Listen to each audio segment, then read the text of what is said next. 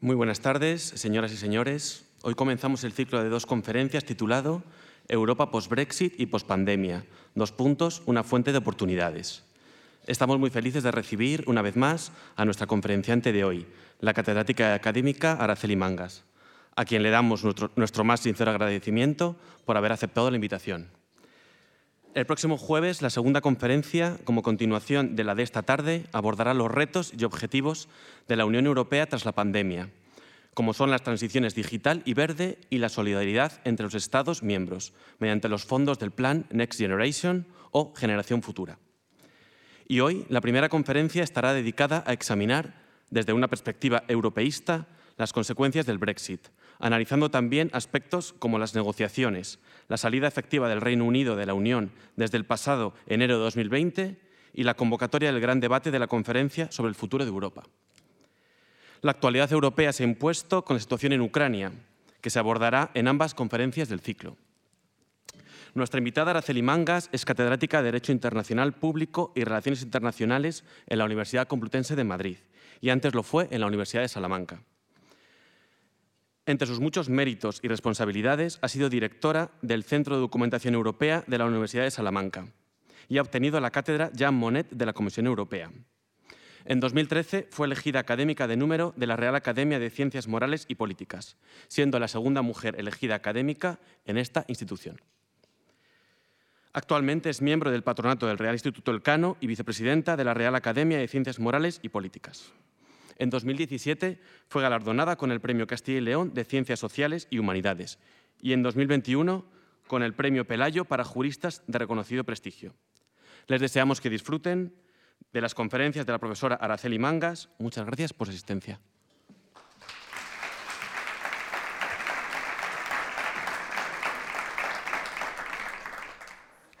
Muchas gracias, muchas gracias por esa amable presentación y yo también lo que quiero es agradecer en primer lugar a la eh, Fundación Juan Marc esta invitación para poder eh, trasladar hoy una serie de reflexiones que en principio estaban previstas sobre las consecuencias que iba a tener para Europa el Brexit y la pandemia. Eh, pero efectivamente las eh, circunstancias harán que mm, trufe eh, tanto la conferencia de hoy como la del próximo día con también los efectos Ucrania que van a producir en, seguramente ya en los avances que se venían dando como consecuencia del Brexit y de la pandemia. Es decir, estamos ante tres grandes aceleradores de la historia.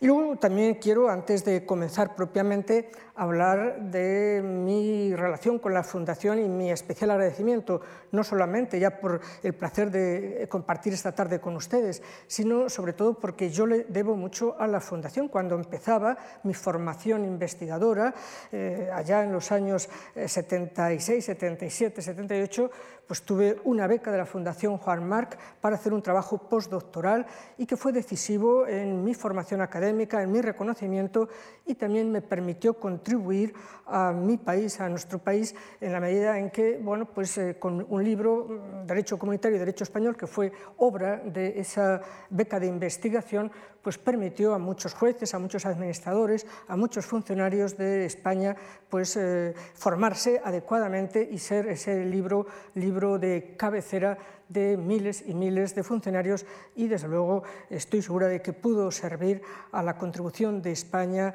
a un buen nivel de aplicación del derecho comunitario, por lo menos en los primeros años. Y sin duda, insisto, eh, fue precisamente esas eh, espléndidas becas de la Fundación Juan Marc. Entramos ya en la materia que nos trae y que les decía que son, vamos a hablar de los grandes despertadores eh, que han ocurrido en los últimos años en Europa. Saben que Europa es una maquinaria muy lenta y que necesita, se ha visto, siempre revulsivos importantes. Encontrarse ante situaciones límites, es decir, trabaja lentamente, eh, va poco a poco, eh, paso a paso, pero es verdad que la Unión Europea es la unión de las crisis y que cuando hay momentos en los que parece que el abismo se abre ante nosotros, hay que reconocer que los políticos, las instituciones y también a veces el propio empuje de, los pueblos ayudan a dar saltos cualitativos. Y justamente hace un año, cuando eh, las primeras actividades presenciales hubo aquí un debate sobre el federalismo, en, en esos debates la cuestión palpitante que se llevan a cabo en esta fundación, Pues yo recuerdo que en aquel caso dije que efectivamente tanto el Brexit como la pandemia, que era lo que hasta entonces conocíamos, no conocíamos el tercer problema, que luego esos dos grandes hechos que habíamos vivido, el Brexit y la pandemia, iban a ser revulsivos y que iban a ser, eh, como ocurre siempre, este tipo de grandes eh, situaciones, de grandes cataclismos, eh, que iban a ser realmente momentos de despertar, de aceleración de la historia para Europa. Y es más, incluso hasta llegué a decir, y está grabado, dije claramente, los grandes cataclismos y las guerras son las que producen las grandes transformaciones. Y la guerra vino, efectivamente, y de hecho cuando en el mes de noviembre, todavía sin saber la guerra, también en la introducción que ustedes verán en la fundación, verán que se habla de que los grandes cataclismos y las guerras son los que ayudan a unirse a los pueblos, a federarse, a dar saltos en este proceso de integración que empezará en 1957. Y efectivamente es lo que vamos a analizar en estos tres días. No puedo, no puedo hurtarles el tema de Ucrania, que en principio no estaba previsto, pero es evidente que hemos acelerado la historia muy rápidamente y el Brexit será básicamente lo que hoy veamos, todas las consecuencias y dividendos del Brexit y el próximo día será lo que ocurrió con la pandemia, porque la pandemia hizo también que hiciéramos cosas impensables y luego la agresión a Ucrania pues, ha acelerado la historia y hemos hecho en tres días básicamente lo que bueno, pues no habíamos hecho en 70 años. Y es verdad, algo que dicen los periodistas, que es la Europa de las crisis y de que efectivamente el modelo, eh, la Federación Europea, el federalismo, avanza ante grandes eh, circunstancias. Al fin y al cabo es lo que se le pide, por ejemplo, a los militares cuando eh, se ven desbordados en una situación de guerra, es lo que decían las, fuerzas, las reales ordenanzas de las Fuerzas Armadas españolas. Hay que hacer de la necesidad virtud. Esa expresión viene de las Reales Ordenanzas, es decir, que no hay justificación y cuando hay un problema grave, lo que hay es que salvarlo, es lo que hay que utilizarlo como una fuente de oportunidad. Existe el problema y lo que hay que hacer entonces es utilizarlo para poder salir de la situación y además incluso eh, catapultar, ser un, trampolín para nuevas cosas. Esta es la idea eh, que vamos a ver. En primer lugar, como he dicho, es el Brexit, era lo que estaba previsto fundamentalmente para hoy, porque el Brexit ha supuesto un gran revulsivo. Ya saben la conmoción que, que supuso la previsión del referéndum por parte de David Cameron, eh, que lo tienen en esta foto, recuerdan, ya, eh, David Cameron, el que fue primer ministro, que nada menos que en su corto mandato llegó a hacer tres referendos. Uno, para poner a subasta el país, es decir, si Escocia quería ser independiente, para cambiar el sistema electoral, todo fue perdiendo, y luego el único que ganó para desgracia de ellos y nuestra, fue el referéndum del 23 de junio. Pero está muy claro que la Unión Europea no lo vio eso como una catástrofe, es decir, eh, sí, es un cataclismo, es un desastre, no, no gusta, pero no importa, porque la Unión Europea, desde luego, nació antes de que el Reino Unido fuera miembro de la Unión. Es decir, la Unión nació sin el Reino Unido y la Unión fue un proyecto de éxito, fue un sistema de éxito sin el Reino Unido. Y si el Reino Unido se, une, eh, se unió en el año 1973, fue justamente porque la Unión, eh, entonces la Comunidad Económica Europea era la primera potencia comercial del mundo, es decir, que se une a un proyecto de éxito, es decir, que el éxito nunca se lo hemos debido a los británicos, ellos han unido a un tren en marcha y luego es verdad que eh, ellos nunca estuvieron a gusto en el sistema. ¿Por qué? Pues porque precisamente llegan tarde, llegan tarde al proceso de integración. Cuando llegan al 73, el sistema ya estaba pergeñado, ya estaba todo el proyecto en marcha, es decir, que ya estaba eh, todo el sistema, todas las coordenadas de funcionamiento estaban ya, y por tanto lo que tuvieron ellos que acoplarse. Y eso, una gran potencia, le cuesta pensar que no puede diseñar el proyecto, y que el proyecto está hecho, que los padres fundadores ya lo habían hecho en los tratados CECA Ceuratón, y que lo único que tenía era que entrar en el engranaje. Entonces siempre lo llevó mal, lo llevó tan que a los dos años de entrar hizo el primer referéndum para salirse de la Unión Europea. A los dos años, saben que se entró con un gobierno eh, eh, eh, perdón, conservador, ahí vemos a la señora Thatcher, entonces joven eh, diputada, haciendo propaganda a favor de la permanencia en el 75, ahí vemos un mitin también, y luego después, sin embargo, en el referéndum del, del 2016 para la salida, es curioso, es el Partido Conservador el que metió al Reino Unido en en, la Unión Europea es el que lideró la marcha y bueno, pues ahí ven un cartel electoral a ver si esto... un cartel electoral, vean ustedes al loco de Johnson con esos pelos, a Farage, el, líder de la extrema derecha, y otros, en fin, eran los carteles contra el Brexit, ¿no? He sacado así una foto. En fin, ¿cómo se llegó? Pues está muy claro que los partidos, sobre todo el Partido Conservador, pero tampoco el Laborista, realmente ayudaron a la permanencia, sobre todo porque durante mucho tiempo los partidos de extrema derecha y de extrema izquierda, y todavía hoy, quizá a lo mejor con Ucrania, con lo que ha ocurrido en Ucrania cambian, pero la extrema derecha y la extrema izquierda siempre han estado en contra de la Unión Europea. Nunca, se han sentido a gusto y la verdad es que los conservadores se hicieron cada vez más populistas y si triunfó el, Brexit fue porque realmente eh, fue un triunfo del populismo y por tanto de argumentos eh, muchas veces totalmente mentirosos. Y luego también hay que reconocer que hubo inhibición de las instituciones europeas, que durante la campaña del Brexit tanto el Parlamento como la Comisión se retrajeron, consideraron que debían de ser neutrales, que a ver si entonces iban a empezar a meterse con la máquina europea y dejarles a ellos el debate. Pero hubo muchas mentiras, hubo muchos bulos, hubo mucha información falsa y quizá ahora se arrepiente, especialmente el Parlamento Europeo y quizá también la Comisión, de no haber eh, intervenido y haber establecido cuáles eran las verdades de, la situación y, por tanto, desmantelar las muchas mentiras que luego reconocieron los populistas, los, eh, los brexiteros que efectivamente habían mentido a la opinión pública. Está muy claro que además ese descrédito que desde muchos partidos se hace de las instituciones, pues claro, quien eh, está recogiendo continuamente vientos, pues eh, quien lanza vientos se puede encontrar luego con grandes tempestades y sobre todo lo que se temió mucho fue el auge del populismo y por eso lo, trataré también, porque fue uno de los peligros para la Unión Europea que la democracia acabe siendo una infraestructura crítica que tengamos que proteger, porque se demostró en un Estado aparentemente serio que los populistas eran capaces de dominar a la opinión pública. La retirada del Reino Unido también quiero dejar claro que fue un acto legal y que no es comparable a situaciones en el derecho interno, porque a veces han dicho, bueno, pues los británicos, eh, igual que decidieron ellos, la abstracta voluntad popular, tienen derecho a decidir, también tendrían derecho a decidir incluso pueblos en el interior de un Estado. Vamos a ver, la retirada es un acto legal, es decir, está previsto en los tratados. Incluso aunque no estuviera previsto, la retirada de un Estado, de una organización internacional, es un acto legal siempre. Lo regula el tratado o no, es decir, es un derecho inherente, implícito a la condición de Estado soberano, porque una organización internacional es una asociación voluntaria de Estados. Y por tanto, entras como en un club y te,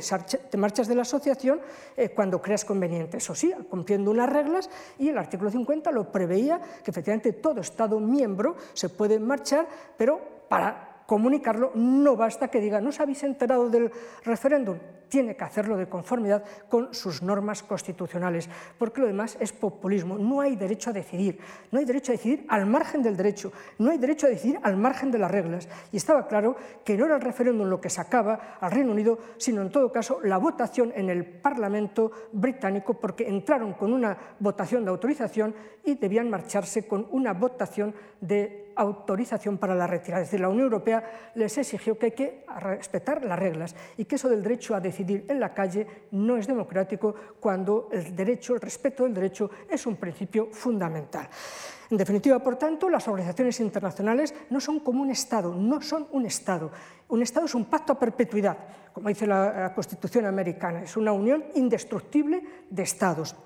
La unión es indestructible por sí misma. Entonces, además, el mantener, porque a veces ha dicho, ¿por qué no se retira el derecho de retirada y así se evita que haya estados que se puedan marchar de la Unión Europea? porque no tiene sentido, porque realmente le daríamos carnaza a los grupos populistas, que hay muchos de extrema derecha y de extrema izquierda en todos nuestros estados, porque precisamente las tesis de los euroscépticos, las tesis de los populistas, de los eurófobos, es que la Unión Europea es una prisión para sus pueblos y sus estados. Mentira, no es una prisión, puesto que cualquiera cumpliendo el recorrido establecido en las reglas, se puede marchar, porque esto es una asociación voluntaria de estados, no es un estado. Y luego, además, por esas razones, entonces no se debe modificar y siempre mantener esa posición de la posibilidad de marcharse de la Unión Europea. Pero está claro que esas fiebres referendarias, eh, de considerar que es la abstracta voluntad popular la que debe decidir. Esto es un germen de populismo y veremos que además eso ha aprendido en algunos estados, en Hungría, en Polonia, lo trataré luego, o por ejemplo fue el caso de Cataluña. No se trata de lo que quiera decidir la gente, sino lo que se puede decidir conforme a las reglas que nos hemos dado. Y teniendo en cuenta además que en un estado no hay derecho a la retirada, no hay derecho a la secesión porque es un pacto a perpetuidad. Bien, pasamos ahora hablar dentro del, eh, del, Brexit, también prevenirles de que bueno, el Brexit fue, fue duro, pero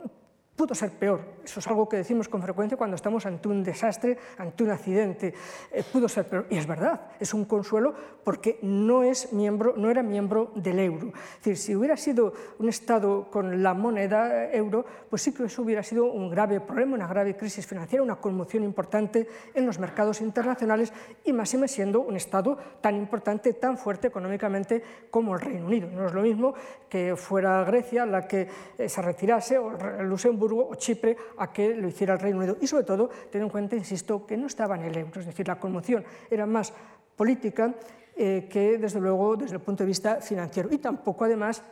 estaba en Schengen. Eh, como saben, al ser isla, igual que Irlanda, pues mm,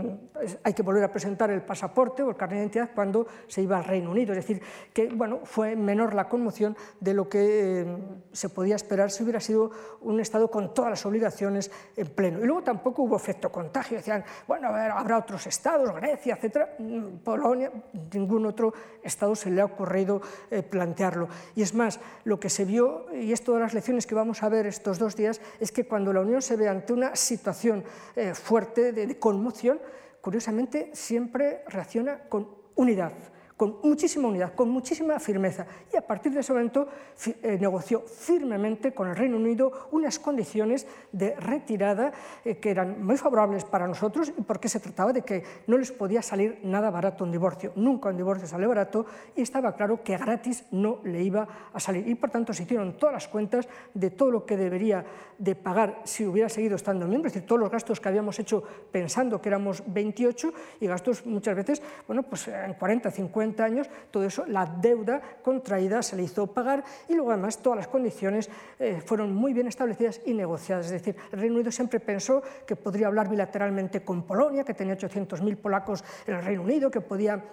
coaccionar, que podía coaccionar a España por el tema de Gibraltar, y esa técnica clásica del Reino Unido en el siglo XIX fue imperio porque simplemente dividió al mundo y venció sobre las divisiones, es decir, acabó pastoreando sobre los, las divisiones que existían, no le fue posible. Todos decidimos que nadie negociaría bilateralmente con el Reino Unido, que habría un equipo negociador de la Unión Europea y que se hablaría siempre por todos y que si había algo que influir, bueno, pues hablaríamos con el equipo negociador, pero este sería la única voz firme de la Unión Europea. Y está muy claro que el, el acuerdo negociador fue efectivamente muy bueno, muy equilibrado, muy favorable para nosotros y duro sin duda para el Reino Unido. Y sobre todo lo que está claro es que el Reino Unido tuvo un daño reputacional importante porque se demostró hasta qué punto la volubilidad de, su identidad como Estado, poniendo a subasta su propia unidad nacional y también sobre todo porque en el sistema internacional realmente lo que hizo fue marginar sus prioridades, sus obligaciones, sus responsabilidades en materia de seguridad cuando abandonó la Unión Europea. Y luego, si acaso, unas palabras amables con el Reino Unido, porque efectivamente eh, es un socio cumplidor, son gente fiable en el sentido de que cumplen el derecho. Lo discuten todo, lo niegan todo, pero ya cuando se aprueba la norma,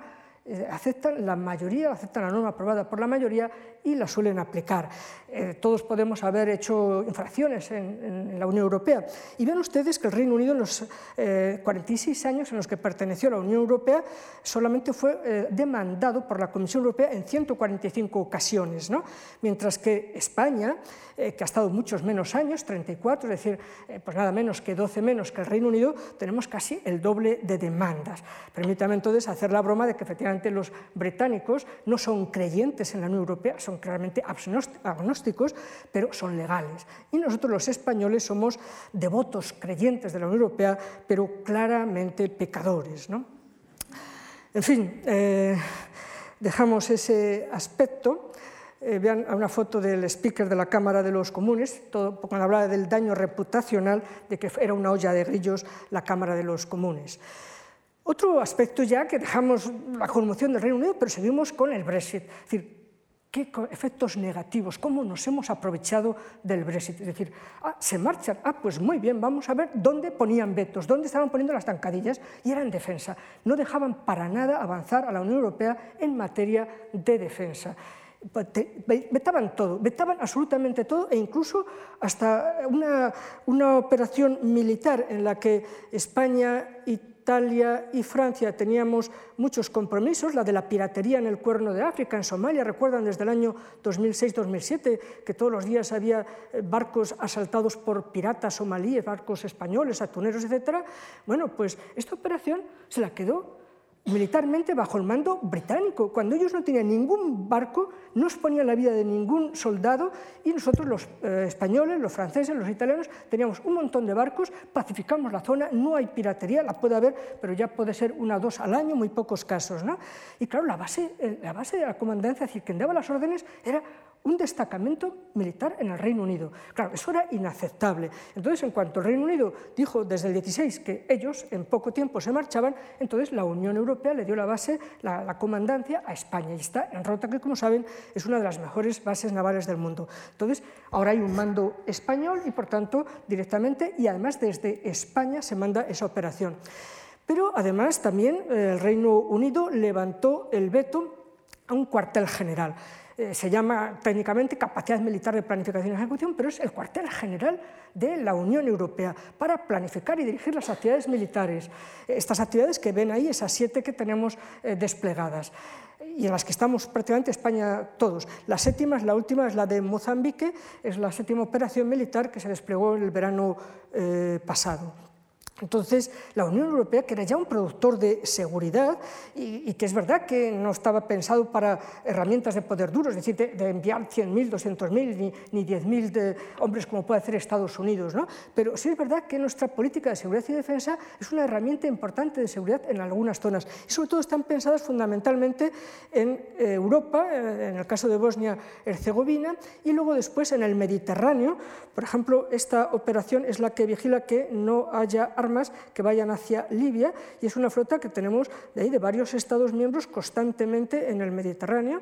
o la de la Operación Atalanta, ya le he dicho, en el cuerno de, Somal, de, sí, de, de África, la operación Mali, de la que seguramente se acabará marchando Francia, pero que España es importante, porque todo lo que sea eh, defensa avanzada de nuestro territorio y saber qué es lo que ocurre en, esas zonas es importante. Y claro, son eh, operaciones de la Unión Europea y necesitaban alguien que dirigiera globalmente un cuartel general que planificara todas las operaciones. Lo vetaba el Reino Unido, no quería que se pudiera competir con la OTAN y que la OTAN tenía que tener el monopolio de todas las actividades y que monopolio eh, la OTAN y a ser posible ellos. Entonces, bueno, pues eso eso, naturalmente ha cambiado desde el momento que se marcharon, porque eh, incluso antes de que se marcharan, ya desde el 17, ellos aceptaron ya no vetar y por tanto que había vía libre y por eso eh, se hizo rápidamente ese cuartel general. Y luego lo que está claro es que si hasta ahora estaban pensadas como operaciones de mantenimiento de la paz, desde luego, eh, desde lo, ocurrido la semana pasada, está muy claro que ahora la Unión Europea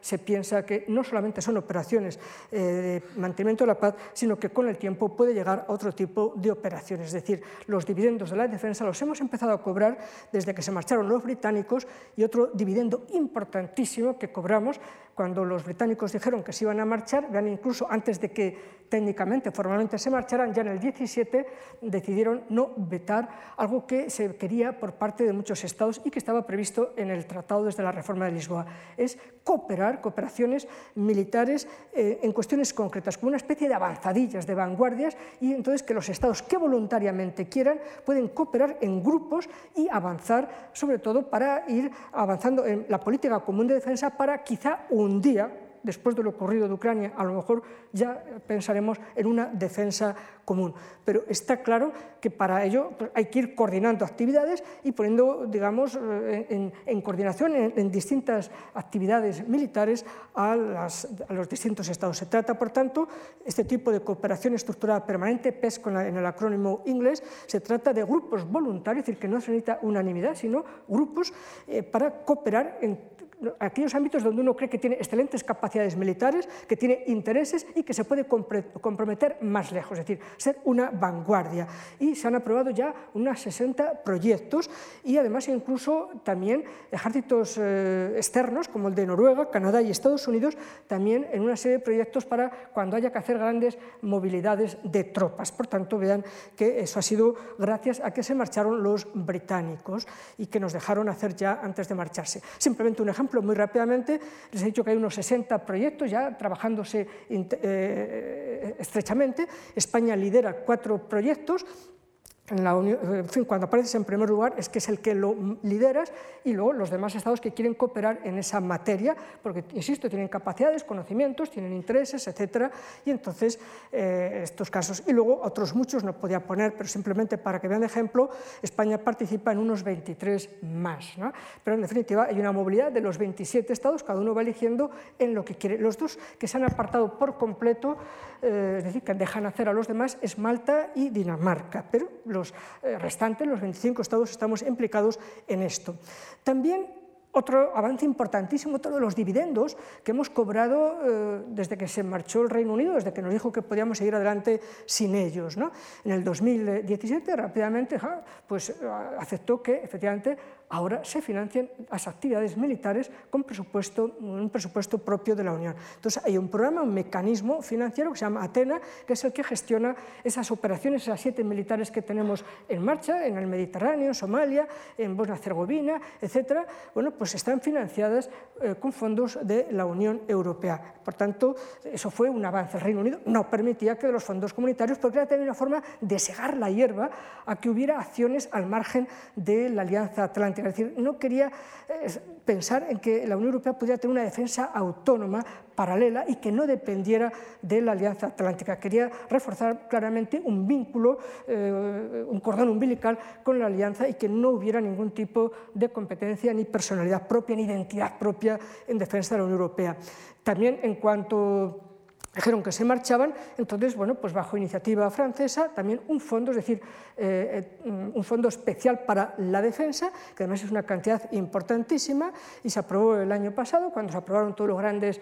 mecanismos de financiación en otros ámbitos, se dijo Francia, Macron, hay que tener un fondo especial para la defensa, y sobre todo pensando en investigación, porque está muy claro que solo quien tiene conocimiento, quien tiene avance tecnológico, eh, tiene hegemonía política y sobre todo hegemonía económica y militar, y que en defensa tenemos que tener una innovación propia, tenemos que tener investigación propia y, por tanto, una cantidad, un tercio de ese Fondo Europeo de Defensa eh, va a ir para proyectos de investigación, tanto civiles, de, o sea, de personas civiles como de personas militares, pero encaminadas a la mejora de los mecanismos de defensa. Y luego también acciones ya de desarrollo, de, de aplicación, también una parte del eh, dinero está previsto en ese Fondo Europeo de Defensa. Nunca, desde luego, ni se había permitido que eh, los gastos de defensa fueran con cargo a la Unión Europea, ni que hubiera fondos específicos de investigación y de desarrollo tecnológico de la Unión. Y eso es, de nuevo, dividendos desde que se marcharon los británicos. Es decir, unos avances extraordinarios. De hecho, los militares, cuando ven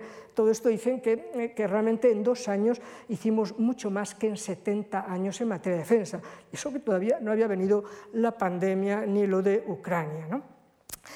En defensa, precisamente, todos estos avances eh, que se han ido haciendo están pensados en una idea muy francesa, pero también de otros estados que consideraban que efectivamente la Unión tiene que empezar a tomar responsabilidades cuando eres la primera potencia comercial del mundo, eres una de las dos, tres grandes potencias económicas, eh, una gran potencia monetaria, eh, una gran potencia, la primera potencia normativa, la primera potencia en desarrollo y acción humanitaria,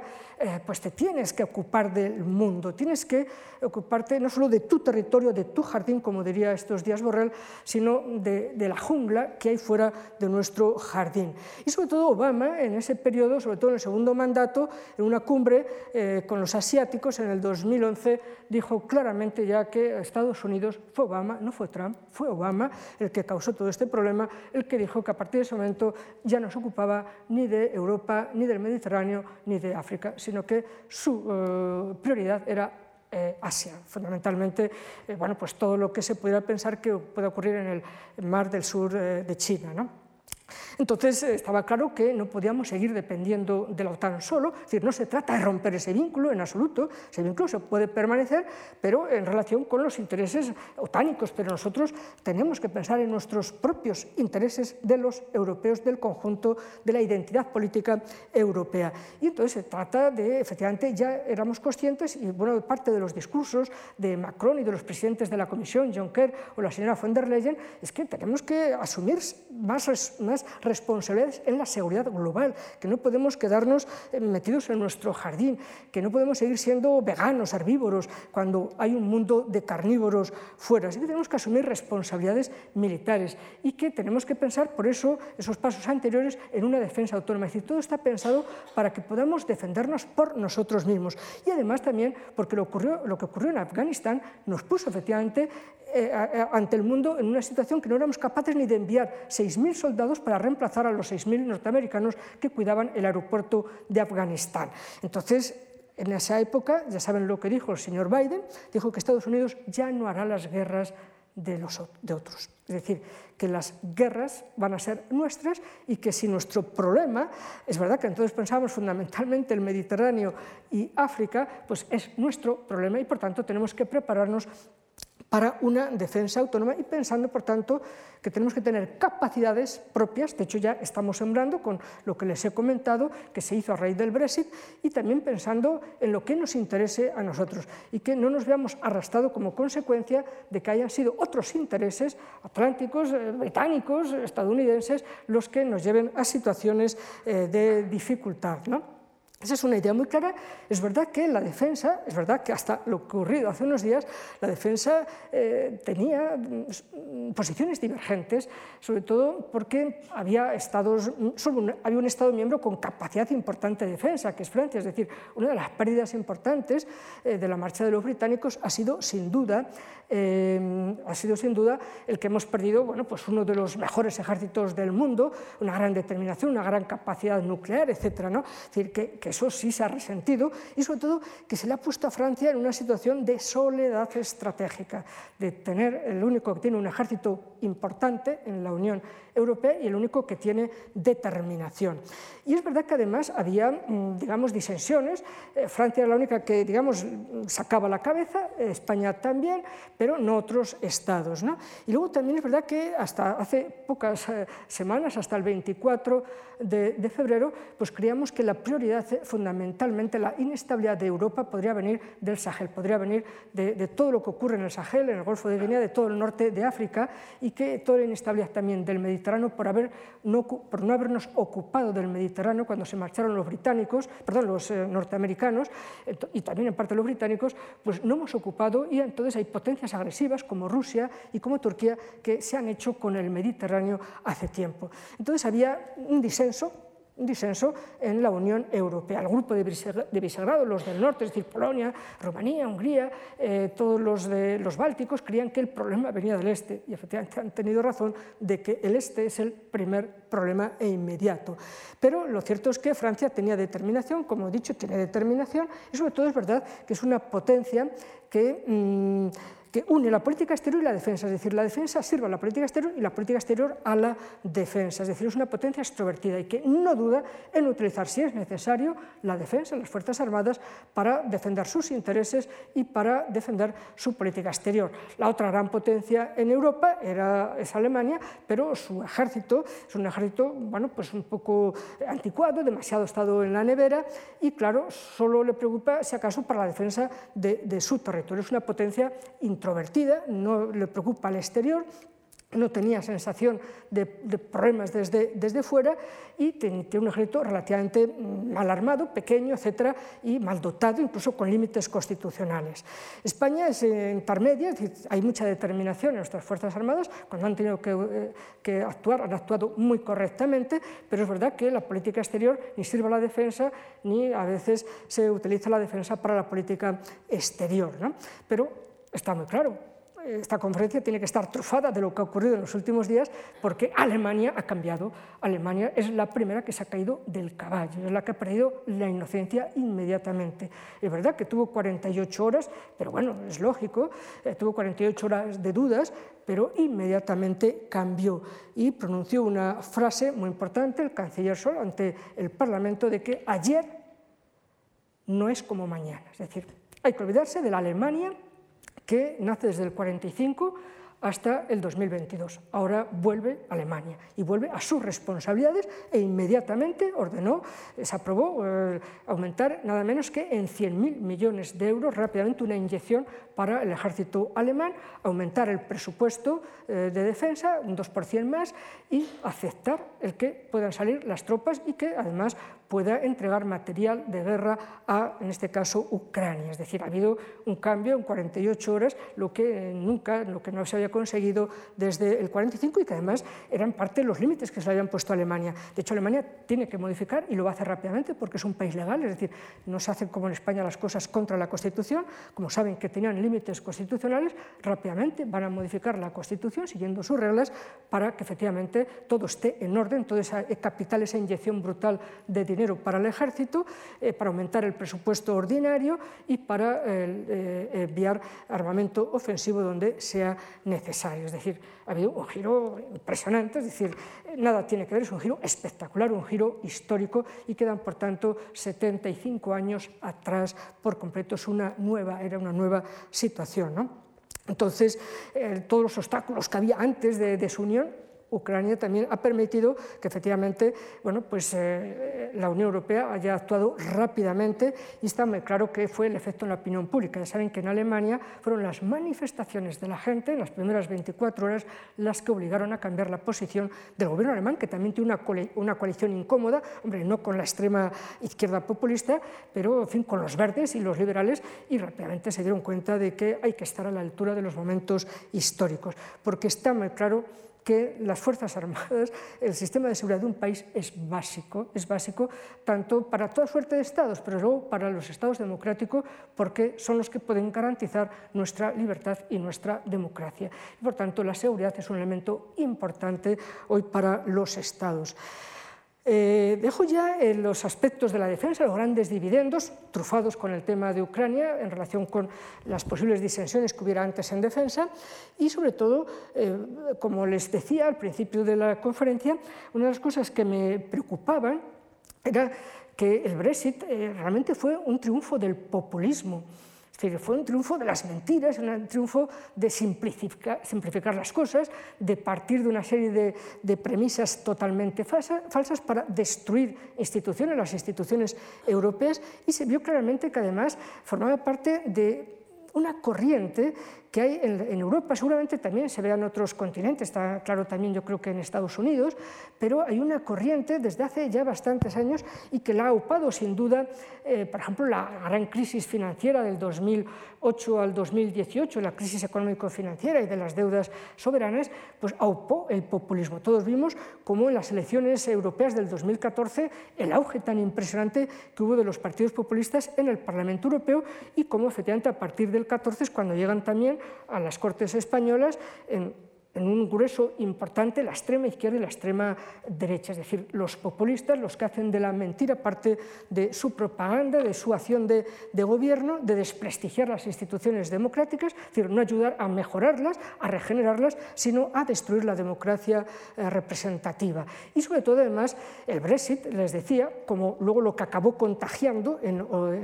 en Polonia y en Hungría, hasta el punto de que efectivamente una de las cosas que más se ha temido a partir de del Brexit se veía venir ya antes, esto, pero a partir del Brexit es que el Brexit podía ganar en estados tan sólidos como el Reino Unido y podía ganar incluso en los estados que están en el corazón de Europa como Polonia y Hungría. Y se veía además también como la idea de que, bueno, lo que diga el pueblo, el derecho a decidir,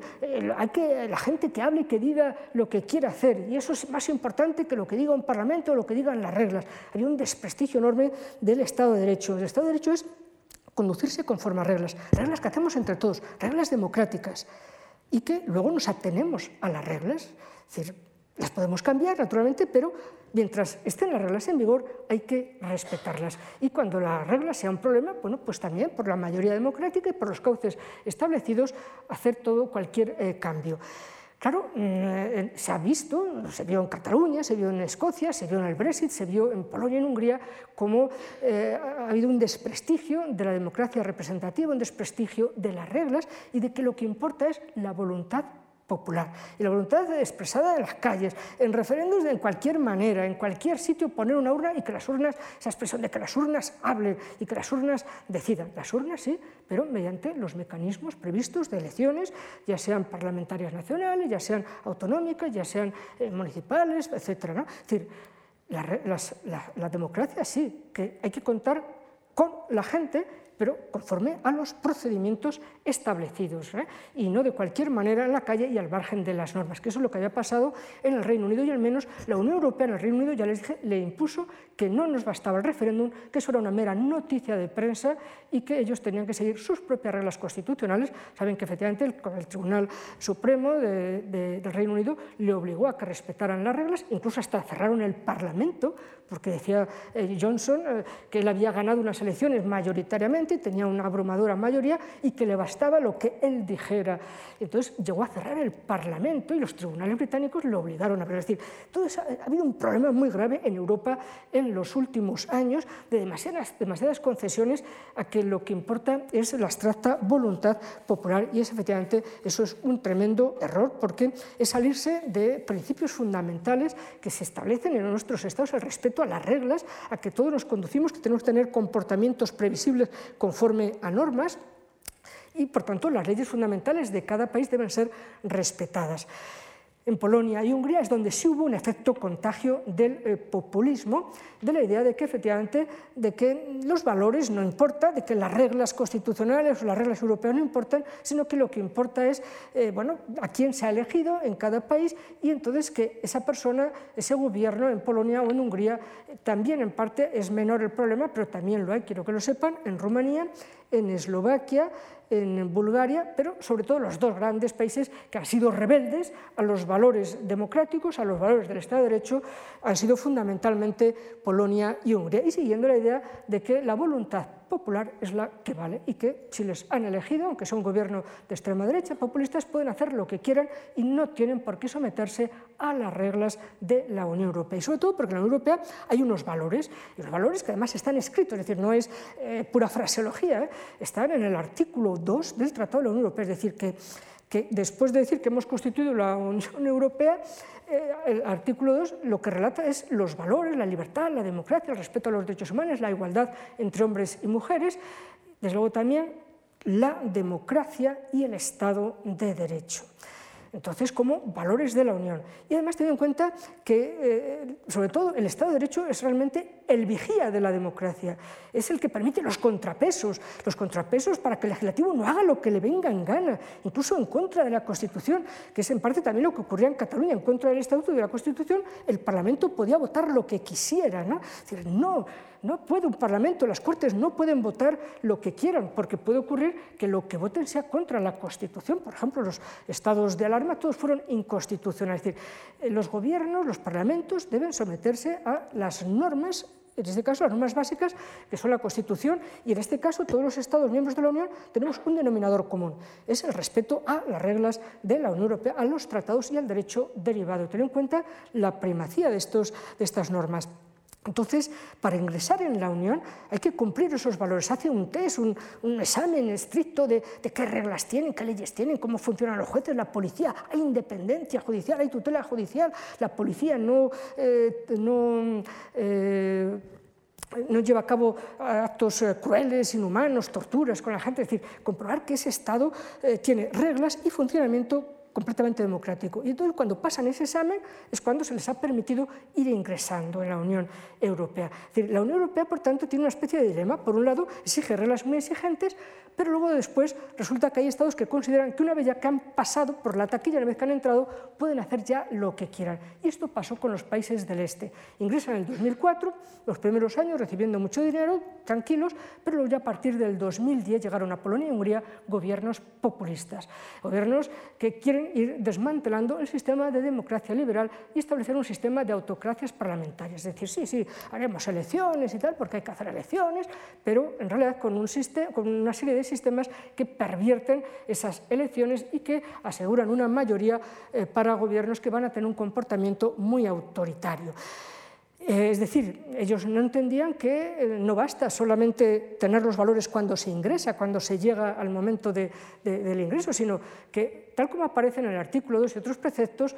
son valores que hay que mantenerlos. Es decir, que ser un Estado democrático, ser un Estado respetuoso del Estado de Derecho, es decir, sometido a normas y que los jueces tutelen la aplicación del derecho es una obligación permanente, es decir, no solo para entrar, sino para permanecer. Y eso quizá no lo entendieron. Y efectivamente, a partir del 2010 hay un, realmente una descomposición importante del sistema jurídico de estos países, una cierta descomposición social y política, y no es algo que lo diga yo. Hay muchos informes, sobre todo a partir partir del 2014 de la Comisión Europea informes muy detallados, exhaustivos de todas las leyes, de todos los comportamientos que hacían de estos países realmente autocráticos. También la Comisión de Venecia es una comisión que se creó cuando eh, cayó el muro de Berlín para ayudarles a los países del este y en realidad a todos los estados de, de Europa para que tengan leyes, para que tengan constituciones, eh, digamos, homologables y que todas las leyes que aprueben después sean leyes conforme a la Constitución y conforme a los principios del Consejo de Europa, la democracia, el principio del imperio del derecho, respecto a los derechos humanos, etc., esa Comisión de Venecia también tiene una decena, por lo menos, de informes constatando con todo detalle las barbaridades jurídicas que se estaban llevando a cabo en especialmente esos dos países, Polonia y Hungría. Y luego, además, para que vean que tampoco se trata de, ninguna caza de brujas eh, contra estos estados, es que luego ha habido pues, una docena de sentencias del Tribunal de Justicia de la Unión Europea constatando eh, leyes concretas, actuaciones concretas, especialmente de Polonia, mucho más grave lo de Polonia que lo de Hungría, y son, insisto, una, por lo menos una docena de sentencias de una claridad extraordinaria, muy bien justificadas, muy bien argumentadas y que realmente eh, ponían en evidencia las eh, dificultades por las que estaban poniendo el sistema jurídico-político de la Unión Europea estos países. También el Tribunal Europeo de Derechos Humanos, esa otra sigla, Tribunal Europeo de Derechos Humanos, el TDH, el que está en Estrasburgo, bueno, pues este tribunal también tiene ahora mismo unas 37, 38 demandas contra estos países y ya por lo menos hay dos sentencias de justamente el 21 condenando claramente a Polonia por eh, haber violado la Constitución y por considerar incluso que el Tribunal Constitucional no es un tribunal regularmente constituido. He dicho ya que no está regularmente constituido y por tanto deslegitimando toda la jurisprudencia de ese tribunal, entre otras cosas y sobre todo de qué infracciones ha hablamos, ¿no? para que vean que no se trata de pequeñas cosas. Y es verdad que solo me voy a, eh, centrar en aquellas grandes infracciones a lo que es el imperio del derecho, respeto del derecho eh, por, por todas las autoridades de un país y las normas de civilización. Podría hablar de otras muchas leyes en relación con homosexuales, con el divorcio, eh, la libertad de asociaciones, la libertad de prensa, la libertad de, expresión, la libertad de fundar empresas y universidades. Es decir, ha habido muchas sentencias condenando por otra serie de cuestiones. Me voy a fijar sobre todo lo que más peligra para la propia Unión Europea, porque esto se ve, lo de Polonia y Hungría, eh, no lo del Brexit, sino Polonia y Hungría como una bomba de relojería que puede desmantelar, que podría desmantelar la Unión. Aunque veremos luego finalmente también ha habido efecto Ucrania. ¿De qué hablamos de las infracciones de estos países? Por ejemplo, ya que he hablado del Tribunal Constitucional, bueno, pues ellos tienen por lo menos garantizado el, gobierno, el partido gobernante, que además tiene la mayoría en el Parlamento, tiene garantizados al menos dos tercios de los miembros del Tribunal Constitucional. Por tanto, tiene garantizado siempre que toda su acción pues, va a ser convalidada, es decir, que no existe, por eso el Tribunal Europeo de Derechos Humanos dice que realmente no es un tribunal regularmente constituido porque no está formado por la pluralidad ideológica de un país. Saben que precisamente cuando, bueno, y también les voy a hablar, por ejemplo, del Consejo, lo que llamamos en España el Consejo General del Poder Judicial, lo llaman el Consejo Nacional allí del Poder Judicial. El Consejo Nacional del Poder Judicial, que son 25 miembros, 23 los nombra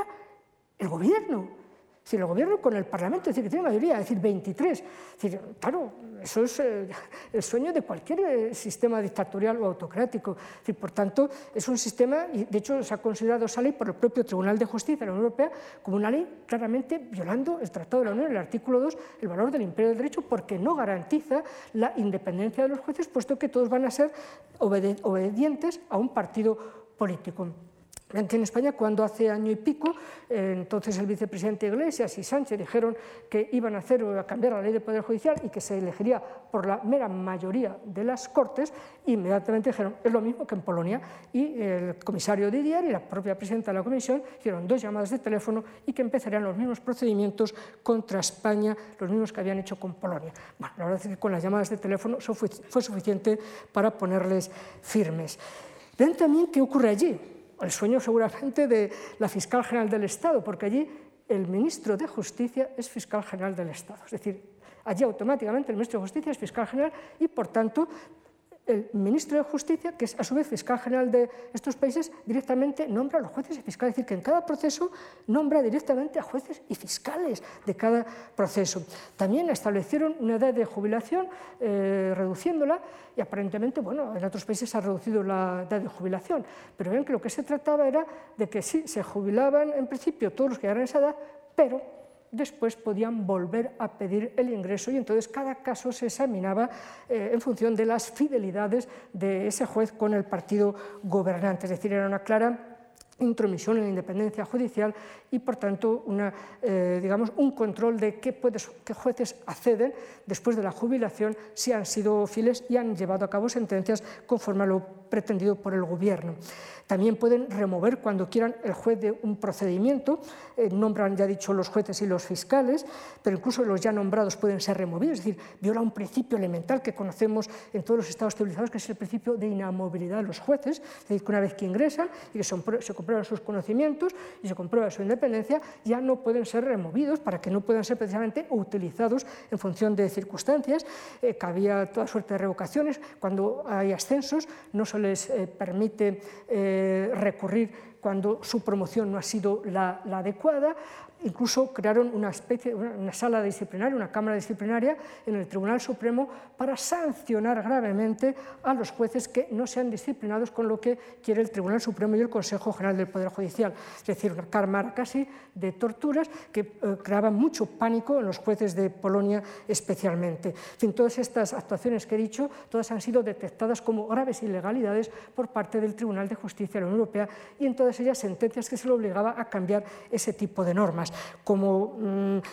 eh, como no siempre fueron obedecidas, incluso se puede decir que la gran mayoría no eran obedecidas,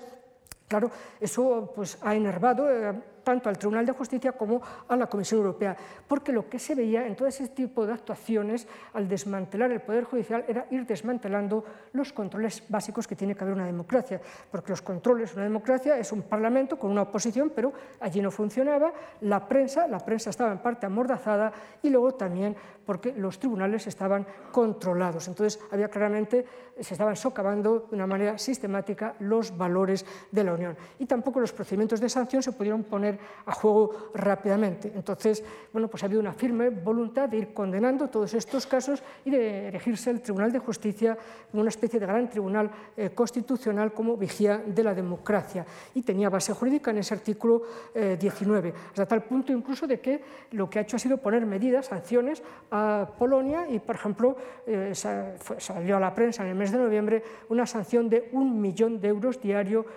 cada vez que pasa cada día y que no ejecuta las sentencias del Tribunal de Justicia de la Unión Europea cuando llegó el 1 de enero, la Comisión le pasó la factura de 70 días, 70 millones de euros.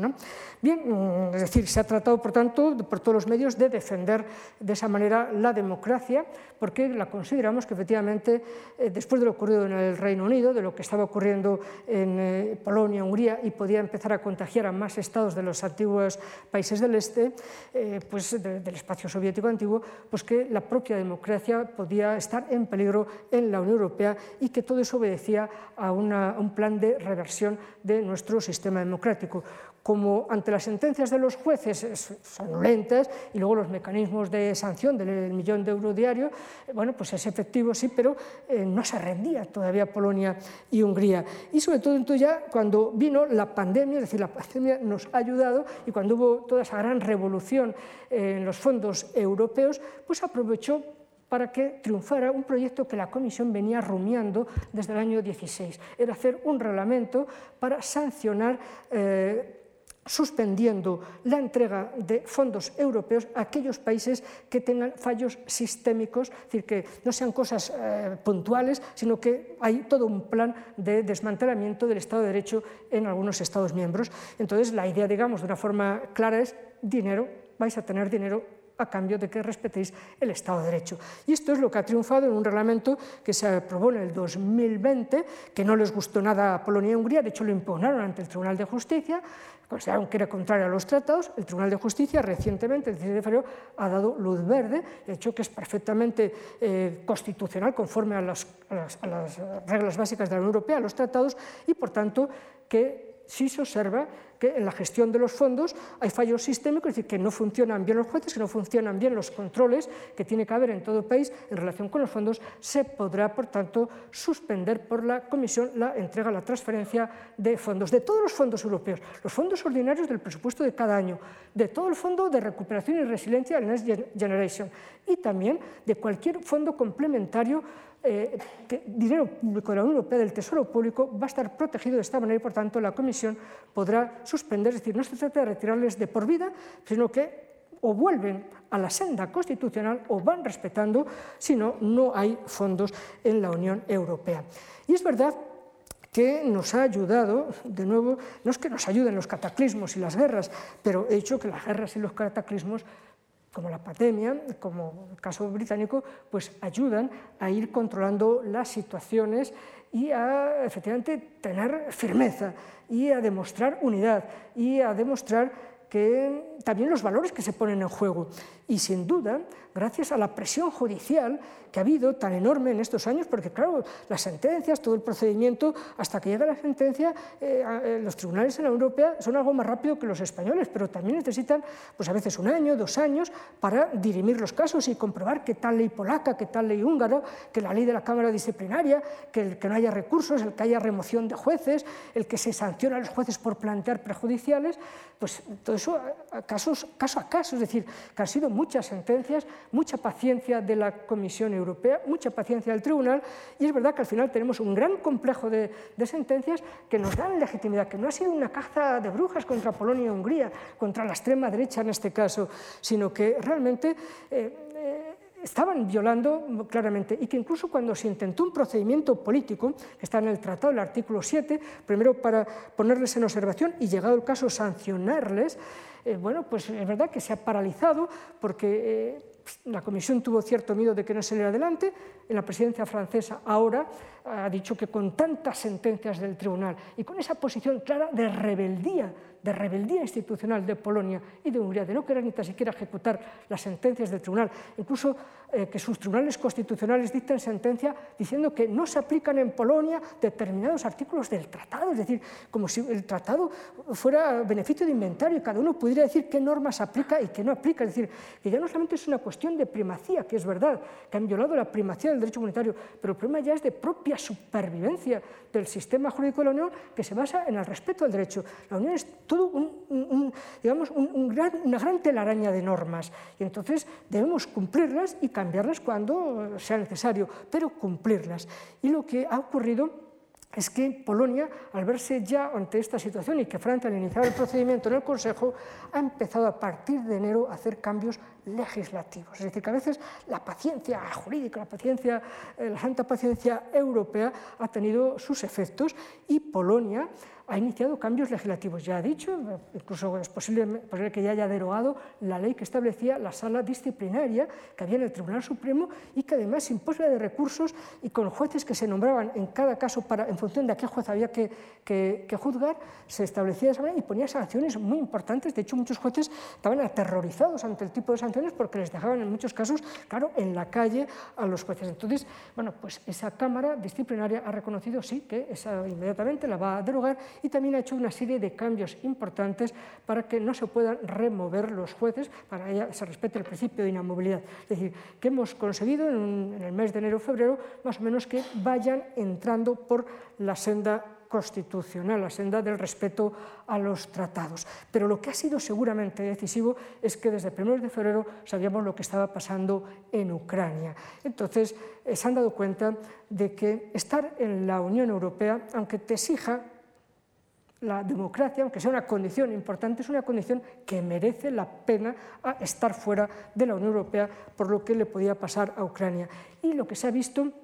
es que en todos estos países del este, y especialmente Polonia, se da cuenta de lo importante que es la condición democrática. Al fin y al cabo, precisamente, si una de las razones del ataque a Rusia, no lo único, es porque efectivamente no quiere en sus fronteras estados democráticos, estados que tengan capacidad de decidir por sí mismos. Entonces, ha revalorizado la democracia y la ha revalorizado seguramente en estos países donde peligraba. Pero también yo creo que incluso en el tablero político interno de nuestros estados. La democracia era una infraestructura crítica y en muy pocos días la gente se ha echado a la calle o ha habido, digamos, eh, una emoción, una conmoción fuerte que ha llegado a nuestros dirigentes políticos europeos y nacionales sobre la importancia de la democracia. Y además ha puesto en su sitio tanto a los partidos de extrema derecha y de extrema izquierda, también en nuestro país, que efectivamente utilizaban siempre a la Unión Europea como el blanco de sus ataques. Y seguían además, en cierta medida, los dictados de Putin, que siempre consideró que la Unión y la OTAN eran el problema.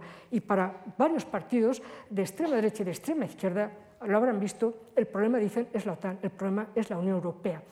Esto se lo hemos oído a la extrema derecha y a la extrema izquierda en España y en otros países, incluso hasta partidos de la extrema derecha, como en Francia, financiados directamente por Rusia. Es decir, el caso de eh, la extrema derecha, el partido de Le Pen, es un partido que se sabe ha estado financiado por, eh, por los rusos. Luego también se han dado cuenta, en toda Europa nos hemos dado cuenta todos, pero más allí donde peligraba, que efectivamente una democracia son importantes los contrapesos. Y efectivamente, tener un Parlamento, eh, bueno, un partido sí que apoya al gobierno, pero que la oposición tenga capacidad de hacer contrapeso y de vigía. También que haya una oposición y que se reconozca esa oposición y que se le reconozca espacio porque es un contrapeso. Y también, sin duda, los jueces, porque además los jueces son los que vigilan a todos los demás poderes, para que el legislativo se atenga a las normas constitucionales, para que el ejecutivo se atenga a las normas del Parlamento y a las normas constitucionales y por qué dirime el conjunto de conflictos. Es decir, que se han dado cuenta de la importancia en muchos estados de, que la democracia es un conjunto de contrapesos y que en los sistemas autoritarios no hay contrapesos. Y por tanto, en caso de una situación de conflicto armado, es un riesgo añadido cuando eres un Estado autoritario porque puedes tener la fácil propensión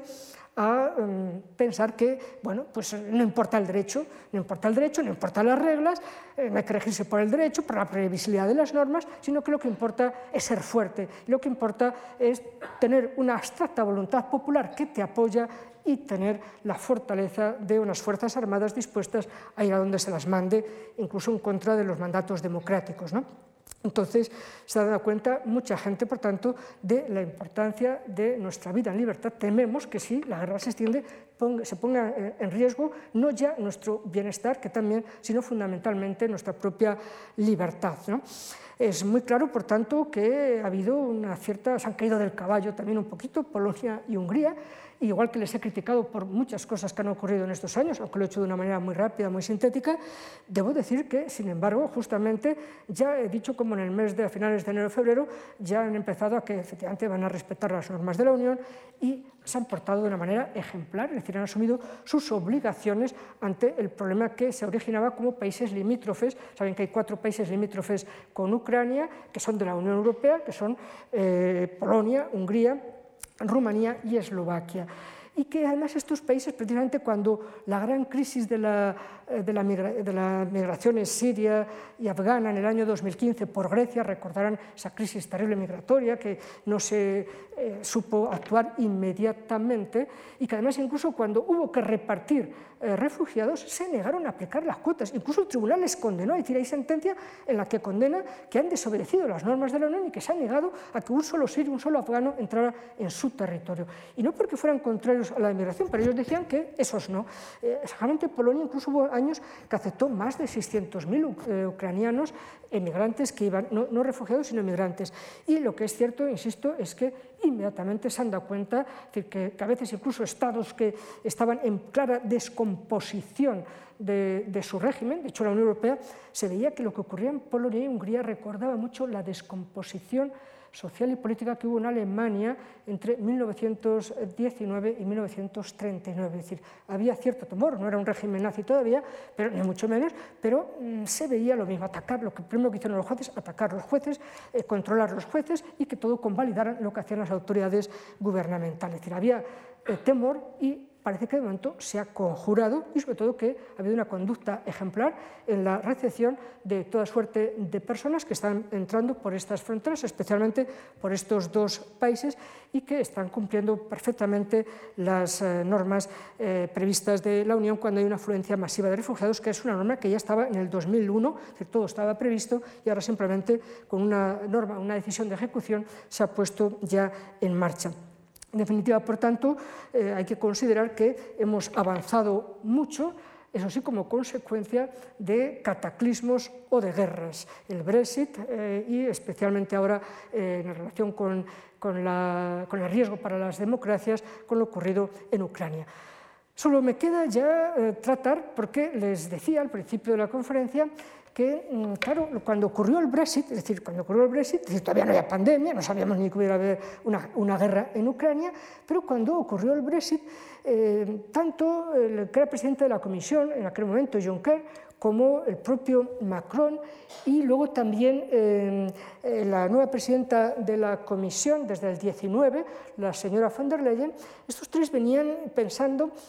ya que con el Brexit había que hacer grandes cambios en defensa, en bastantes cosas, que Europa tenía que ser una Europa soberana. Cuando se habla de una Europa soberana, no se está pensando que Europa sea un Estado soberano. No, Europa soberana es decir, es que tengamos la capacidad de decidir sobre nuestros intereses y, por tanto, de adoptar soluciones adecuadas a nuestros intereses y, por tanto, redescubrir nuestras ambiciones y qué medios necesitamos para nuestras ambiciones. Y, sobre todo, se venía pensando que Europa tenía que tener más identidad política y, como les decía antes, más defensa autónoma. Y Macron, como Juncker, como la señora von der Leyen, consideraron que, insisto todavía, sin el problema de la pandemia, sin el problema de Ucrania, que eso era un salto cualitativo, sobre todo pensando en una defensa autónoma, una defensa algún día propia de la Unión Europea, y que para eso había que contar con la gente es decir, que había que hablar y había que escuchar a la gente cómo querían que Europa afrontara esta situación. Se sabía por las encuestas de los eurobarómetros que la gente efectivamente quiere una Europa con identidad, una Europa que proteja, una Europa que sea influyente en el mundo, una Europa que se la escuche, que no sea un juguete, sino que sea un jugador y por tanto que no sea un juguete de los grandes jugadores. En aquel momento eh, Rusia no era el problema, era fundamentalmente la rivalidad de Estados Unidos-China que tanto nos había dañado durante la etapa de Trump. Entonces, la idea en los años, sobre todo 17-18, es que hay que organizar una conferencia para hablar con la gente, para que hablemos decía nosotros, los políticos europeos y políticos nacionales, con la gente, escuchar a la gente y hablar de esta dimensión política, de esta asunción de nuevas responsabilidades. ¿no? Es decir, volver a la idea de la Europa de los ciudadanos, la Europa que en los años 50, eh, después de la Segunda Guerra Mundial, impulsó el movimiento europeo, el que los estados se unieran hicieran tratados, es decir, de nuevo que el movimiento viniera de abajo. Y entonces, bueno, pues en las elecciones del 19, además henchidos de que efectivamente el Brexit nos había dado mucha firmeza, mucho impulso, es decir, mucha conciencia de lo bueno que tenemos, es que la gente en las elecciones del 19, las elecciones del Parlamento Europeo del 19, la gente votó, eh, digamos, casi en masa, subió ocho puntos, cuando desde el 79, que fueron las primeras elecciones cada cinco años, siempre iba bajando el número de participación popular en las elecciones europeas. Siempre caían números, dígitos, eh, caían eh, décimas todos los años, todos los años. De pronto las del 19, la gente tiene conciencia de que fue un error el Brexit, de que la Unión puede tener sus problemas, pero de que es un gran salvavidas para todos y de que efectivamente nos ha garantizado un sistema de libertad, seguridad y prosperidad como nunca, nunca en la historia de Europa hemos tenido los europeos. Es decir, que la gente reaccionó bien y en los eurobarómetros le pedía a la Unión que interviniera más, que se hiciera ver en el mundo, que fuera más global, que defendiera los intereses más allá de nuestras fronteras, lo que se llama hoy la geopolítica. Es decir, que defiendas más allá del territorio. Y entonces eh, cuando acabaron las elecciones y toma posesión la señora von der Leyen, en septiembre del 19 ya dice que en la primavera se va a convocar, la primera, primavera del 20, se va a convocar una conferencia para hablar durante un par de años con la gente y hablar directamente los políticos europeos y nacionales con la gente. Es decir, que no basta contar a la gente, a la gente cuando hay elecciones, sino contar con la gente para los grandes proyectos. Pero claro, vino la pandemia y, por tanto, la conferencia sobre el futuro de Europa, que había sido convocada, pues se tuvo que desconvocar en mayo del 20, que era cuando se tenía que haber iniciado el 9 de mayo del 20. Estábamos, fin, todos los días con miles de muertos, entonces quedó postergada y se inauguró el año pasado, en mayo del 21, porque se entiende que los objetivos que teníamos han quedado desgastados por la pandemia, por la crisis, y que la construcción europea es una construcción intergeneracional y que, por tanto, no basta la gente que estuvo haciendo los tratados, que hizo el tratado de, de Maastricht, el de Ámsterdam, el de Lisboa, sino que esta es una construcción que cada generación debe participar. Y la Europea no tiene problemas en reformar sus tratados. En España nos da pánico reformar la, Constitución, allí, ¿no? cada cuatro o cinco años, se hace una adecuación para que generaciones distintas eh, participen y redactemos entre todos los cambios, las reformas que consideramos indispensables en nuestro marco constitucional europeo. Entonces se pensó que si queremos hacer grandes reformas en defensa, si queremos afrontar grandes problemas en relaciones exteriores, en defensa, en relaciones exteriores, en identidad tecnológica, esto hay que decírselo a la gente si está dispuesta a ir tan lejos y por tanto buscar apoyo, buscar legitimidad de la gente. Y entonces se puso en marcha esta conferencia donde hay una presidencia, los, los tres que hemos visto antes en la anterior eh, diapositiva, que ahí está el presidente del Consejo, que era un portugués, Sassoli, el presidente del Parlamento Europeo que falleció en enero, y la presidenta de la Comisión ya firmaron este, en, en mayo del 21 el comienzo de la conferencia, como les decía, y ellos tres presiden los grandes plenarios. Es decir, la Comisión, el Parlamento y el Consejo, es decir, la legitimidad intergubernamental, la legitimidad democrática y la legitimidad supranacional de la eh, Comisión Europea. Es un proceso muy complejo, Estoy ya en los minutos finales, creo que solo quedan dos diapositivas. Entonces hay una presidencia máxima, mm, que son esas tres presidencias a las que me he referido, luego un comité ejecutivo y sobre todo lo que importa es los tres ámbitos donde se busca el oír a la gente. Es una conferencia para escuchar a la gente. Y es esta plataforma digital multilingüe. Si ponen en Google o en su buscador eh, Futuro de Europa, Conferencia sobre el Futuro de Europa, le va a llevar rápidamente y en castellano, en todas las lenguas. Y entonces ahí pueden ustedes poner, no decir sus quejas, no son tanto quejas, sino decir eh, cómo creen que se debería reformar, qué cosas se deben abordar y, por tanto, abierto a los 450 millones de europeos. Y, de hecho, bueno, pues ha habido muchas y además luego eh, cuando tú pones algo quedan enlazados con, con otras posiciones de otras personas para si quieres entrar en diálogo con ellas. Y luego en la, eh, en la conferencia hay una serie de, digamos, de, expertos que lo que hacen es ir resumiendo lo que la gente ha ido depositando en esta plataforma para así permitir a los 450 millones, porque una asamblea de 450 millones en vivo no puede hacerse, pero sí con las tecnologías todos, el que quiera puede participar o si no quiere participar, bueno, pues quiere saber qué es lo que opinan otros, puede entrar y ver y también todos los eventos, todas las actividades que se hacen, es decir, que, que es una especie de, digamos, de, red social de todos los europeos ahora mismo. ¿no? Y luego después lo que se hizo, como no era cuestión de hacer unas elecciones distintas a las del Parlamento Europeo, ni suplantar la legitimidad que supone el Parlamento Europeo, los eurodiputados, lo que se hizo es mediante estas empresas que, que conocen, en fin, que, que, que hacen eh, digamos, eh, sondeos ou, o, o contactan aleatoriamente con gente Recuerden aquel, aquel programa que había antiguamente en televisión eh, pregúntele al señor presidente o qué quiere usted preguntar, más o menos, y que buscaban gente de la calle muy diversa. Entonces se le ha encargado a una empresa en Europa que buscara 800 ciudadanos y que hubiera, por tanto, una proporcionalidad de nacionalidades, de hombres, de mujeres, de jóvenes, de niños, de, de personas con discapacidad, de gente rica, gente pobre, gente en es decir, que los 800 representen la diversidad europea en todos los sentidos y, por tanto, que buscaran entre todos los Estados miembros toda esa diversidad. Y esos son los 800 que, por tanto, no se trata de dar un golpe de mano, no se trata de la voluntad general, no se trata de suplantar al Parlamento Europeo a las instituciones europeas, esto no es el 18 bromario de la Revolución Francesa, sino que es fundamentalmente la idea de bueno, tomar el pulso de la gente de, en persona, porque estos van a una serie de plenos, luego se dividen en, en, distintas materias y con ellos se está hablando, van los fines de semana, luego hacen plenos, etc. Y por tanto están trabajando y todo lo que se va decantando va llegando al Comité Ejecutivo y a la Presidencia para luego finalmente ya cuando terminen estos trabajos, está previsto que terminen ahora en esta primavera y tengamos un informe global eh, de, lo que piensa Europa, pero no se trata solo de la gente por su lado, sino se trata de buscar una síntesis porque se ha dicho que están presentes el Parlamento Europeo, está presente los gobiernos nacionales, aquí ven de los que son, digamos, de las distintas representaciones, no están los 750 del Parlamento Europeo porque bueno, es demasiado, pues una representación, un centenar, otro centenar de miembros de los parlamentos nacionales, eh, de miembros de los gobiernos, miembros de la Comisión, esto será ya la conferencia plenaria final y junto con la gente van a elaborar ese documento que lo que hará es extraer lo que piensa la, gente después de dialogar directamente y de, escuchar los ministros, de escuchar la presidenta de la Comisión, los comisarios, el presidente del Parlamento Europeo, directamente a digamos, una pequeña representación de los europeos. Y por tanto, desde ese punto de vista, teniendo en cuenta todo lo que queremos abordar y que lo queríamos abordar antes de saber lo que nos iba a ocurrir, la pandemia y además la posibilidad de una guerra importante en Europa, por tanto, esta conferencia dará mayor legitimidad a todos los cambios que van a ser muy profundos, como los que ya hemos visto de los dividendos del Brexit y también como el efecto Ucrania ha digamos, amainado la corriente y liberar la corriente autoritaria que se veía en,